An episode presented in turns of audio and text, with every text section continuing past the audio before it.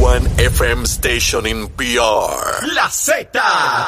El aplauso, señoras y señores, al Esta es la verdadera y pura emisora de la salsa de Puerto Rico. ¡De Puerto Rico! La Z.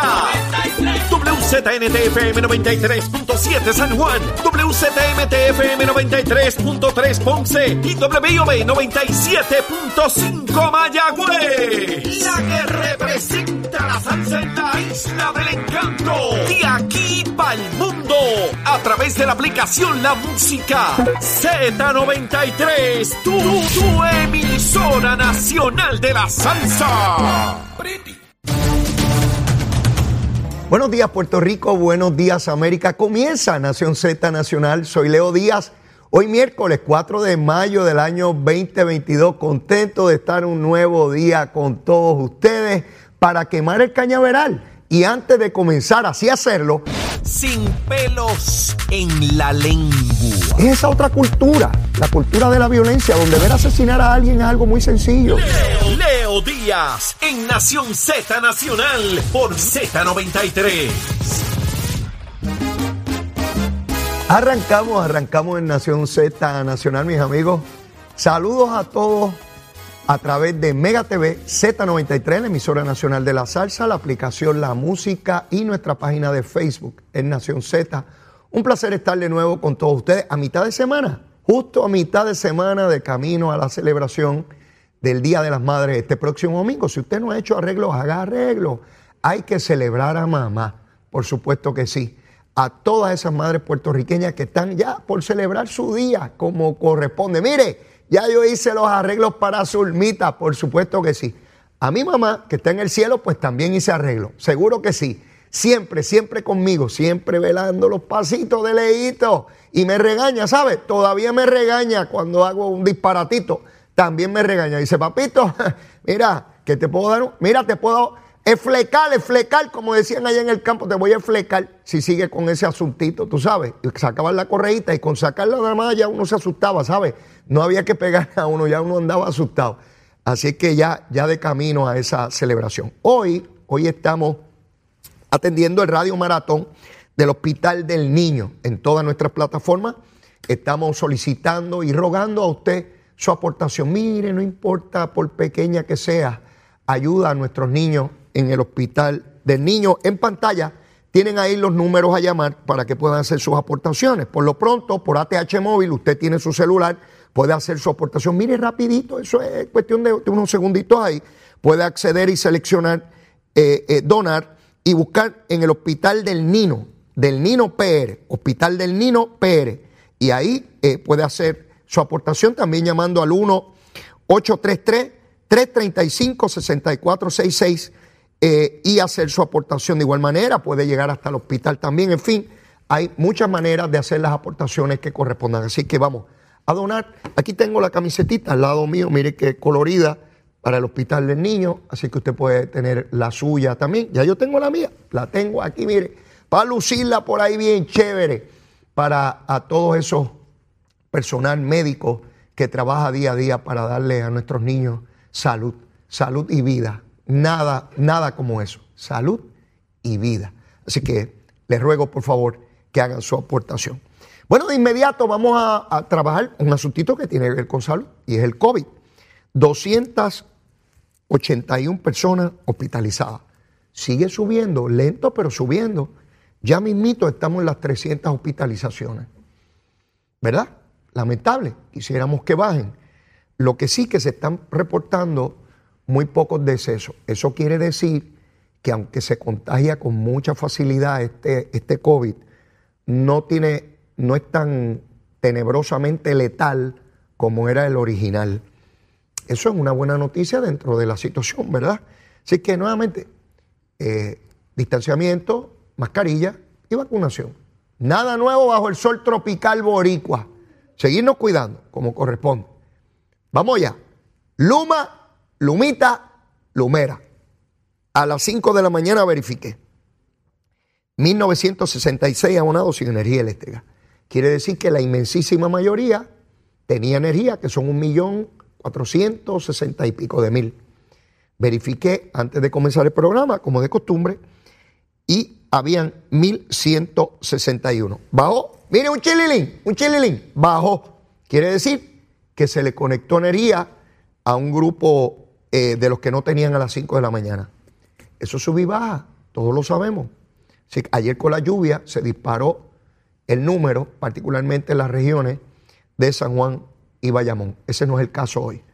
Saben lo frágil que está el sistema, así que es susceptible de fallas, algunas dramáticas, dependiendo del evento del cual estemos hablando. Eh, así que así las cosas, pendienten a que no eh, hayan mayores tropiezos en el camino. Está la gente de Luma atendiendo el asunto. Me llama la atención que se suponía que para Navidad pasada eh, ya tuviéramos más o menos claro el panorama con relación a la privatización de la generadora de las plantas, de las cafeteras esas anticuadas que tenemos ahí. Ya estamos en mayo y no ha sucedido lo que esperábamos. ¿Qué lo está retardando? No sé. Originalmente habían, eh, creo que cinco o seis empresas interesadas en adquirirlo bajo un programa de, de alianza público-privada, pero ya quedaban muchas menos. ¿En qué etapa se encuentra? No lo sé. Mire, voy a investigar. Y el que investiga averigua. Y el que averigua es un averiguado. Y yo voy a averiguar. A ver por dónde va ese asuntito, ¿verdad? A nadie le gusta que le digan averiguado. Le gusta que le digan investigador. Se escucha como más fino, ¿verdad? Este, ese, él es un investigador. Nunca decimos que es un averiguado. Ese científico es un gran investigador, no decimos es un gran averiguado ese científico, ¿verdad que no? Se escucha como feo. Al averiguado es el, el ¿A quién? ¿A quién le decimos averiguado? Al que se asoma por la ventana, ¿verdad? Averiguar del vecino. Ese es averiguado. No decimos que es un investigador. Oiga, qué cosa, ¿verdad? Como es el lenguaje. Decimos, mira, el vecino es un averiguado. No decimos, no, el vecino es un gran investigador. No lo decimos. Mire, no se ría. Estas son cosas serias que estamos investigando. Bueno, vamos a entrar en materia. Ayer con el licenciado Cristian Sobrino tuvimos la oportunidad de repasar lo que hasta ese momento era un borrador, se alegaba ser un borrador del juez Alito, Samuel Alito, juez del Tribunal Supremo de los Estados Unidos, donde hablaba de la eliminación del derecho al aborto como lo conocemos desde hace casi 50 años a la luz de una determinación del Tribunal Supremo Federal, el caso de Roe vs. Wade. Eh, eso creó muchísimo revuelo, pero había especulación si, si era un borrador en efecto o era un invento. Para la sorpresa de toda la nación, cerca del mediodía, el juez presidente del tribunal, el juez Roberts, dijo que sí, que en efecto era el borrador. Eso causó una conmoción increíble. Óigame, que se dan a la luz pública documentos del Tribunal Supremo Federal, en este caso sobre, sobre el aborto. Pero miren las implicaciones que tiene esto. Eso quiere decir, y en este caso se dio pública, ¿verdad? Pero ¿qué pasa si se deja saber información del Tribunal Supremo que aunque no se haga pública, se le hace llegar a partes interesadas y tiene un efecto? Le voy a dar un ejemplo. Hay dos pleitos o un pleito entre dos corporaciones gigantescas, de estas que tienen miles de millones de dólares. Y el pleito está entre el Tribunal Supremo de los Estados Unidos. Y se filtra lo que eventualmente será la opinión de la mayoría. La decisión final se filtra. Y se filtra a personas que tienen inversiones en una de esas corporaciones. Y le adelantan que la decisión va a ser en contra de esa corporación. Y esos inversionistas tienen acceso a esa información privilegiadamente mediante acceso a información del tribunal. Y vamos a suponer que Leito Díaz tiene miles de millones de pesos. Ya quisiera yo, esto es para el ejemplo, para disfrutarme lo que sea para el ejemplo, los chavitos, tengo muchos chavitos. Mire, Leo Díaz tiene miles de millones de pesos y tengo inversiones en esa corporación y de momento, mire, de a momento, de a momento me llega, mira, Leito, esto es lo que va a pasar, esta es la decisión. Toma, Vende tus acciones ahora porque cuando salga la decisión la corporación va a valer cero y vas a perder miles de millones en acciones. ¿Y qué va a hacer Leito Díaz? Raúl Velo, vendo mis acciones para no perder dinero. De eso se trata, ¿sabe? de eso se trata. El impacto dramático, severo y peligroso. Pero puede ser también sobre asuntos de gobierno de alto interés, incluso de seguridad nacional, militares, sobre asuntos del presidente y que se filtre una decisión que lleve a que países extranjeros tomen decisiones económicas o militares sobre los Estados Unidos. A ese punto es lo que ocurrió ayer, al filtrarse lo que eventualmente es la decisión de un tribunal. Es sumamente peligroso, pone en entredicho la credibilidad, la confiabilidad de lo que ocurre en el Tribunal Supremo de los Estados Unidos. Muy serio esto, muy serio.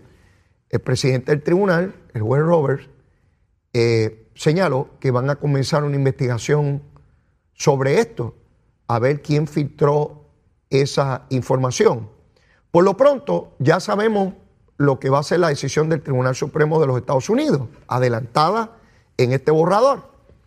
¿Qué establece? Bueno, que ya eso no va a estar reglamentado a nivel federal, el aborto, que corresponde a cada estado y territorio regularlo eso quiere decir que puede haber a nivel de los estados 50 estados con 50 regulaciones distintas sobre el aborto.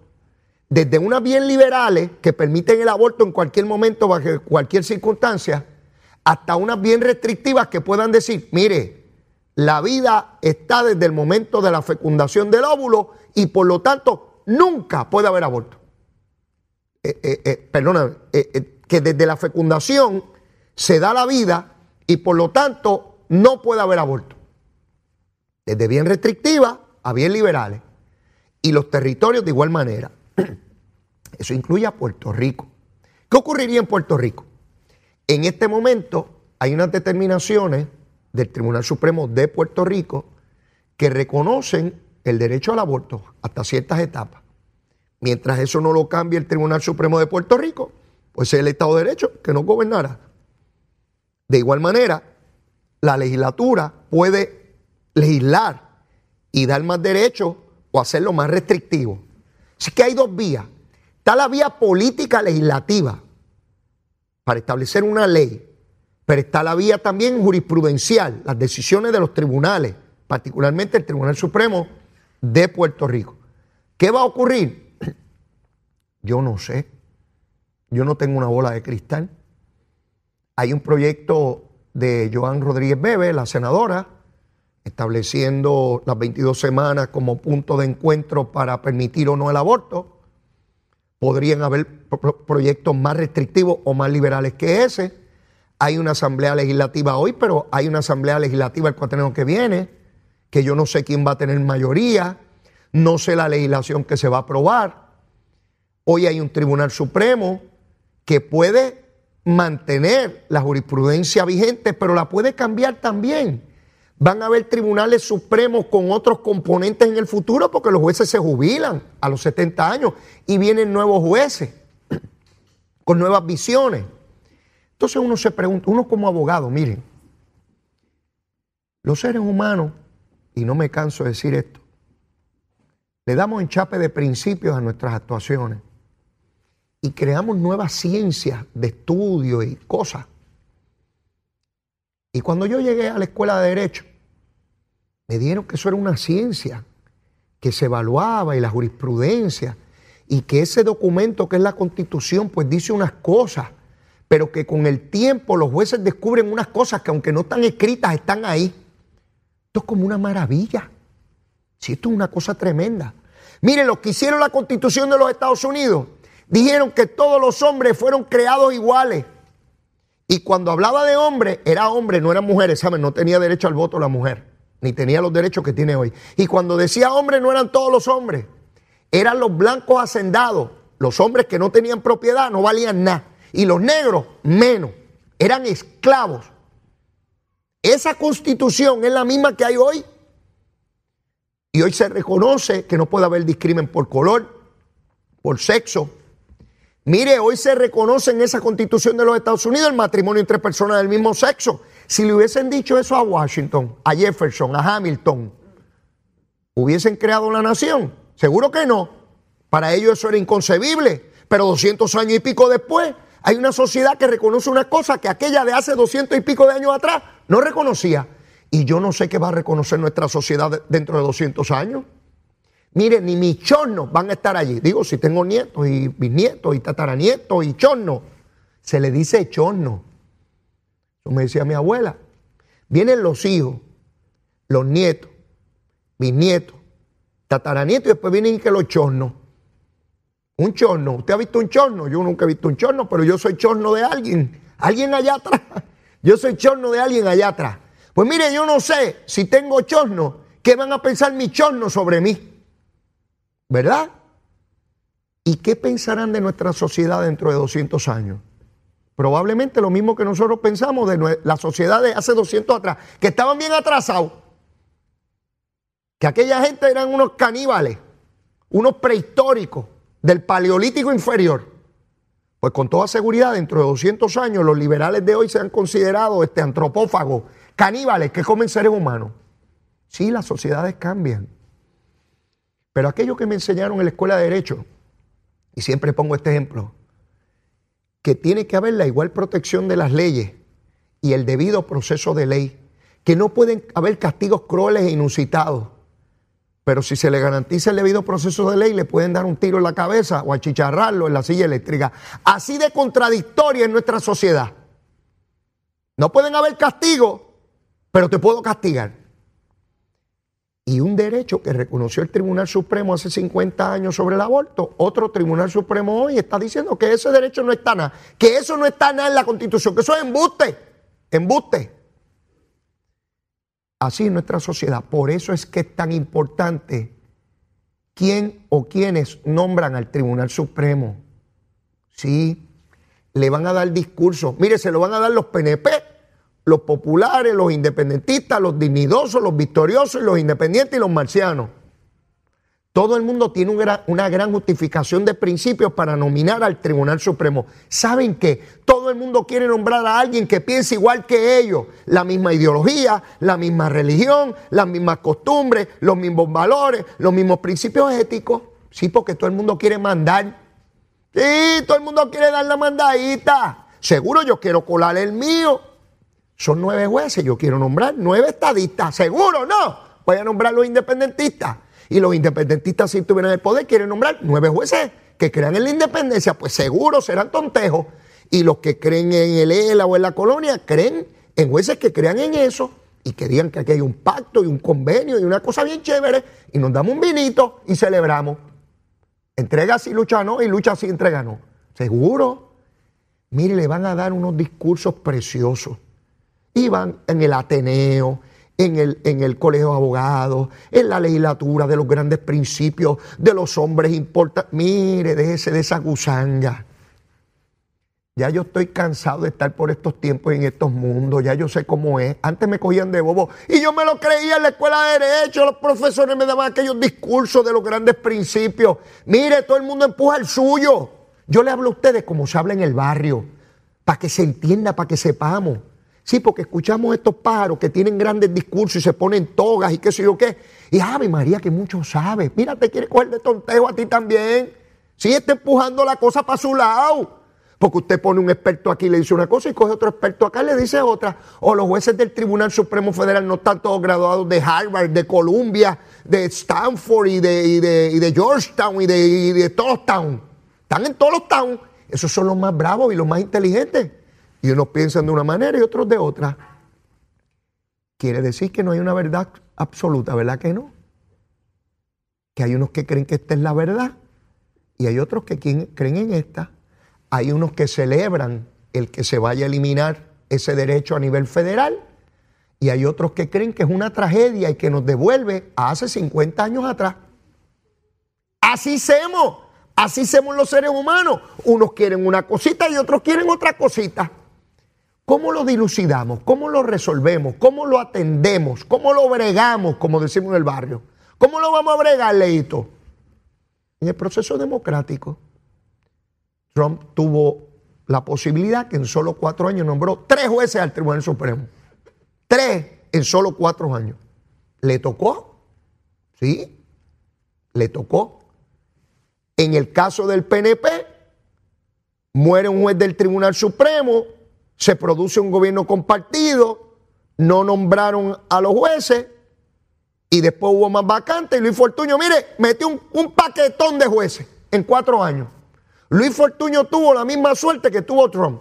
Republicanos los dos. Sí, Luis Fortuño nombró, mire, cinco jueces al Tribunal Supremo, tres y dos después. Un paquete de jueces al Tribunal. ¿Quién ha tenido esa posibilidad? Nadie. El Partido Popular hace lo mismo, no importa quién nomine Pedro Pierluisi al Tribunal Supremo, no importa cómo se llame ni los méritos que tenga, los populares dicen, muchacho, ¿te creerás tú que yo soy tontejo? Yo no voy a nombrar ninguno. Y si gano las elecciones en el 2024, y si el caballo habla, ¿eh? si el caballo habla, yo nombro a ese juez y dos más que se jubilan y tengo mayoría otra vez en el tribunal y digo otra vez que Lela es tremendo. Mire, yo tengo que ir a una pausa. Qué bueno es quemar el cañaveral. Llévatela, chero. Hablándole claro al pueblo. Nación Z Nacional, soy Leo Díaz. Buenos días a todos. Leo Díaz en Nación Z Nacional por la Z. Vamos arriba, vamos arriba ya en nuestra segunda media hora aquí en Nación Z Nacional. Soy Leo Díaz. Bueno, vamos arriba. ¿Ustedes han sabido algo del alcalde de Trujillo? ¿Han sabido algo de ese hombre? ¿Recuerdan que hace más de una semana atrás él dijo que se iba a reunir con la Asamblea Municipal esta semana? Hoy es miércoles. Mire, a Miguel Romero lo persiguen para que hable. Y cada vez que dice, le dice que eso no es. E, encima de él, atojen de él. Está encima de Miguel Romero. Oiga, ¿alguien ha ido, algún periodista ha ido a la casa de este pobre hombre? El alcalde de Trujillo Alto, José Luis Cruz, dijo que se iba a reunir con la asamblea esta semana. ¿Algún medio de comunicación ha ido a la asamblea a decirle, mire, ¿dónde está ese pájaro que no aparece? De ese sabemos que fue notificado por las autoridades federales que lo están investigando. No, es un chisme, no es que alguien dijo, no es que especulemos. Alcalde de Trujillo, ¿dónde está? A Pedro Rosselló le metieron la cámara en la casa en Virginia después de que dejó de ser gobernador. Por poco llegan al cuarto de Maga y de Pedro allí. Enseñaron la sala, el family. Yo lo vi, ustedes lo vieron. Pero el alcalde de Trujillo, nadie sabe dónde vive no va a la alcaldía, sigue cobrando su dinero y nada pasa. El Partido Popular no lo destituye. Pero ¿y Cirilo no había radicado en el Partido Popular una moción para que se atendiera en la Junta de Gobierno para destituir al alcalde de Trujillo Alto de sus posiciones políticas? ¿Verdad que esa reunión fue este pasado fin de semana? Dalmao, el presidente del Senado, dijo algo. Alguien de los medios de comunicación le preguntó a los miembros de la Junta de Gobierno del Partido Popular, mire qué rayos van a hacer con el pájaro de Trujillo, que lleva meses sin trabajar y sigue cobrando. Mire, si fuera, mire la vara, si fuera un alcalde PNP, bendito sea Dios, lo tuviera con perros rabiosos los pedazos de su cuerpo regados por el municipio. Mire, mire la vara, la cortita, mire, mírela aquí, mírela aquí. Si fuera un alcalde PNP que llevara casi tres meses sin ir a trabajar, que nadie sabe dónde está, que sigue cobrando los chavitos, mire, la vara corta. Le dirían que dónde está Pierluisi, que por qué rayo no lo destituye. Le, le preguntarían a cada legislador y alcalde del PNP que qué rayo van a hacer con ese corrupto. Que mire que lo están investigando los federales. Que cómo es posible que toleren la corrupción. Que es una organización criminal continua. La vara corta, la corta. Pero es como un alcalde del Partido Popular. Mire, mire, mire. La vara larga, la vara larga. Radican una moción, nadie la aprueba. Nadie habla de ella. La prensa no pregunta. No van a la casa no le meten la cámara de televisión al cuarto donde duerme, no le preguntan a los vecinos ni a los familiares, no le ponen cuatro vehículos de periodistas en la entrada de urbanización a, ver si entra o sale. La vara larga, mi hermano, somos populares, qué bueno es la cosa. Seguro. ¿Dónde rayos estamos que aquí nadie hace nada? ¿Cómo un alcalde puede estar meses cobrando? Y no va ni siquiera al municipio, la asamblea municipal le pide que compare, que le dice, dentro de dos semanas voy a ir. Pues estamos a miércoles, no pasa nada. ¿Usted escucha algún, algún programa de radio o televisión hablando de esto? ¿Verdad que no? Están hablando de Miguel Romero, seguro si es el estadista, de Miguel Romero, y Miguel Romero por la mañana, y Miguel Romero al mediodía, y Miguel Romero por la tarde, y Miguel Romero por la mañana, y con galletitas y chocolate, y con arroz con gandules, y con chuletas cancán, y Miguel Romero con huevitos fritos y, y, y, y empanada. Seguro, Miguel Romero. Sí, Miguel Romero para desviar la atención de ese paquete de alcaldes del Partido Popular que han procesado.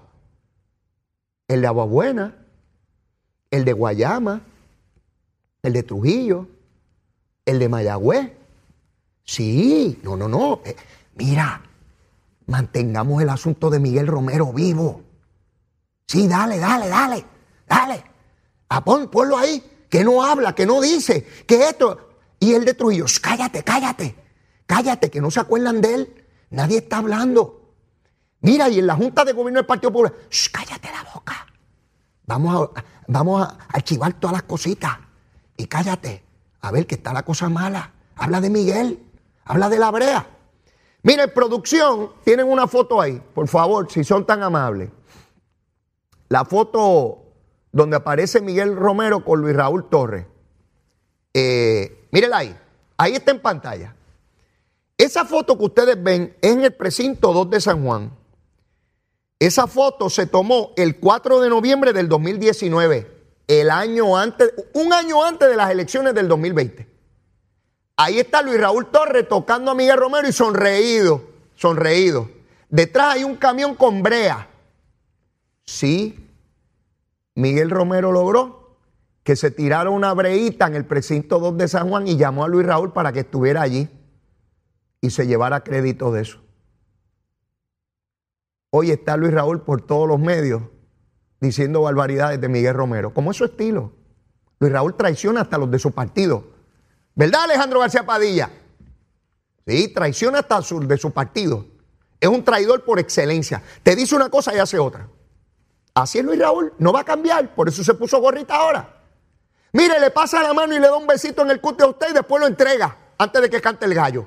Así es, así es. Se lo hizo a Santini y se lo está haciendo. No importa cómo usted lo trate, en algún momento lo vamos a leer. Ese muerde la mano que es a todo el mundo. Hipócrita que se acabó. Olvídese. Y le se pasa y le dice a usted una cosita y paquete. Ahí ya lo vi en televisión ayer.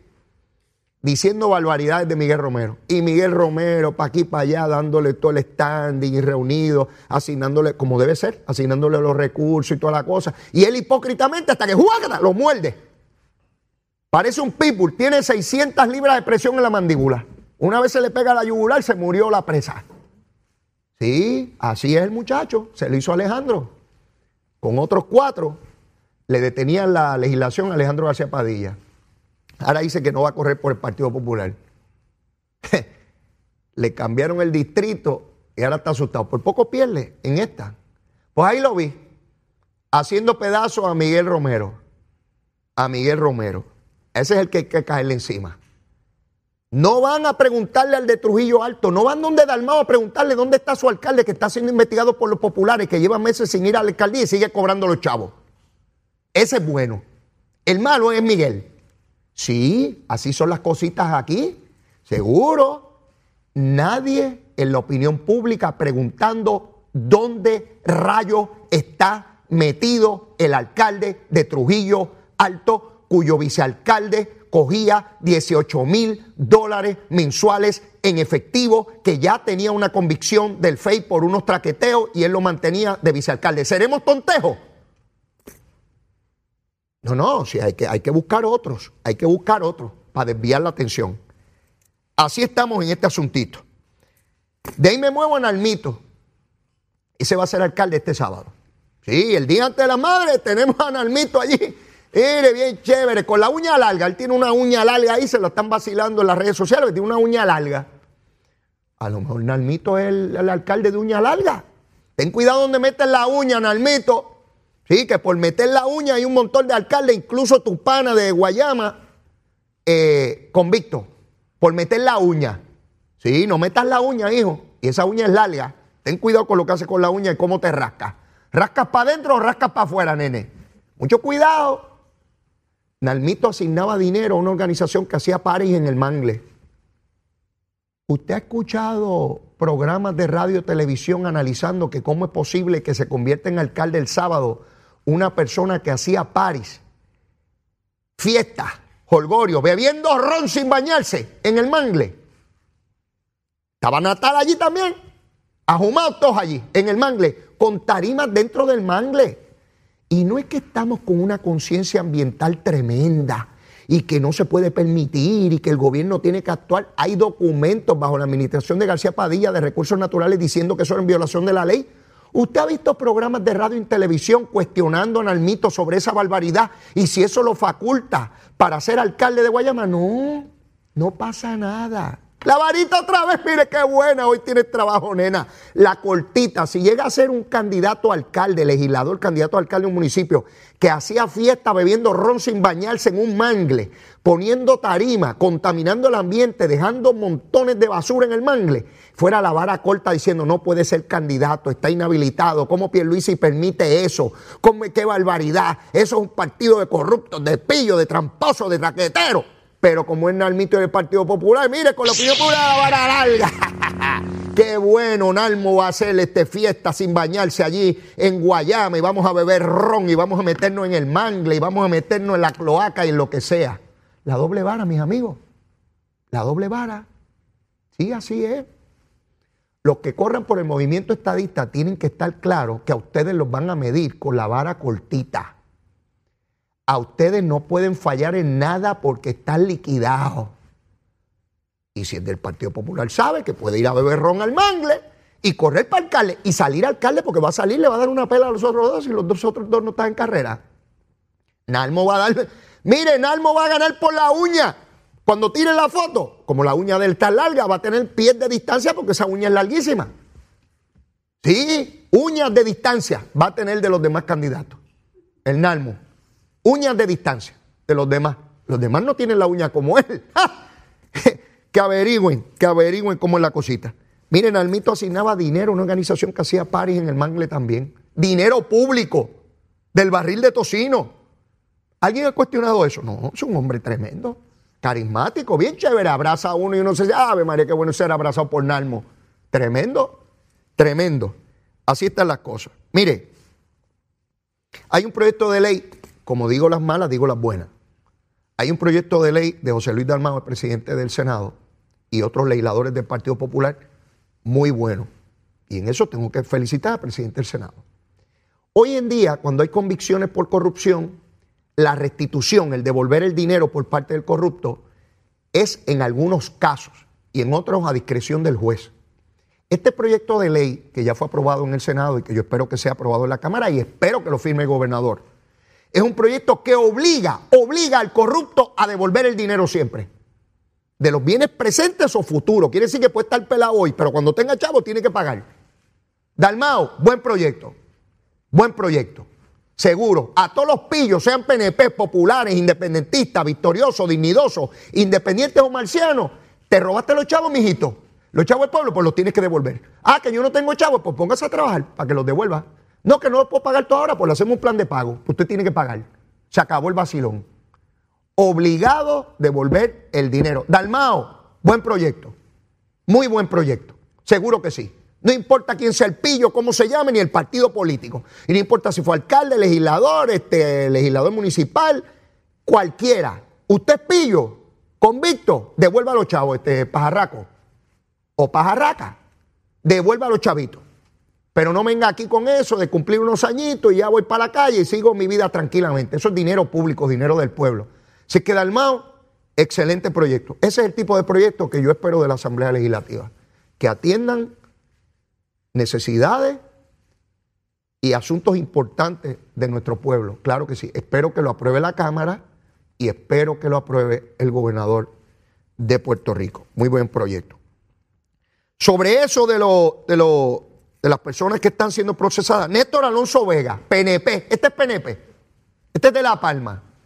Este dijo que como, era, como es ciego Él venía a representar a los no videntes, a los discapacitados que votaran por él. Está acusado a nivel federal. La prensa da cuenta hoy que hay un empleado. Los federales tienen grabaciones de él, video y audio. Hay un empleado, se reporta, que lo llama y le dice, mire, legislador, usted me está pidiendo unos chavos aquí, pero es que, mire, yo tengo que pagar contribuciones por eso y que el legislador le dice, no te preocupes, yo te voy a devolver mil pesos. Mire, Dios mío. Eh, ya uno se declaró culpable. Nelson del Valle se declaró culpable. PNP se declaró culpable. Y la otra que tiene una alegación en esa misma dirección es María Milagro Charbonier. Pero en cuanto a Néstor Alonso, las grabaciones están ahí. No hay salida, hijo, no hay salida. Qué pena que engañaste al pueblo diciéndole que había que votar por ti porque era ciego. Sí, que había que cogerte pena y que tú eras el que iba. Ciego, pero veías bien para robar. Sí, muy ciego, pero bien para robar. Y todavía, cuando no hay vergüenza, no hay vergüenza. Todavía lo veo en las redes sociales hablando de política. Ah, mire, hay gente que no tiene vergüenza, punto. Que no tienen vergüenza. Y este pájaro no tiene vergüenza.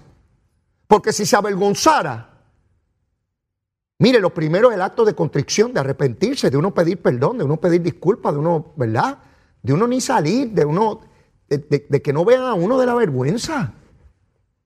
Pues no, tranquilamente sigue escribiendo descaradamente, hablando de política y felicitando a políticos en su cumpleaños. Y digo, este pájaro está enajenado. Está enajenado este pájaro. Pues ahí está, acusado de corrupción, de pedirle chavos empleados. ¿Sabes lo que es una persona que, que pide un empleo, que le dan un empleo y que lo sujetan como un esclavo a que tiene que dar dinero ilegalmente? Y si no lo votan, es una barbaridad. Que eso siga ocurriendo hoy. Increíble. Y alcaldes pidiendo dinero, el de Aguabuena del Partido Popular, que después que dejó la alcaldía todavía seguía cobrando el dinero del, otro pájaro. Cuatro años después todavía cobrando como si fuera una hipoteca. Yo, es que yo no entiendo esto. Mire, si usted no puede vivir con el dinero del salario funcionario público, no se meta ahí. A nadie le ponen un revólver en la cabeza para correr para alcalde ni para representante. Si usted no puede, si usted tiene unas obligaciones, unas responsabilidades o quiere tener un nivel de vida superior y no le da, quítese y deje a otro.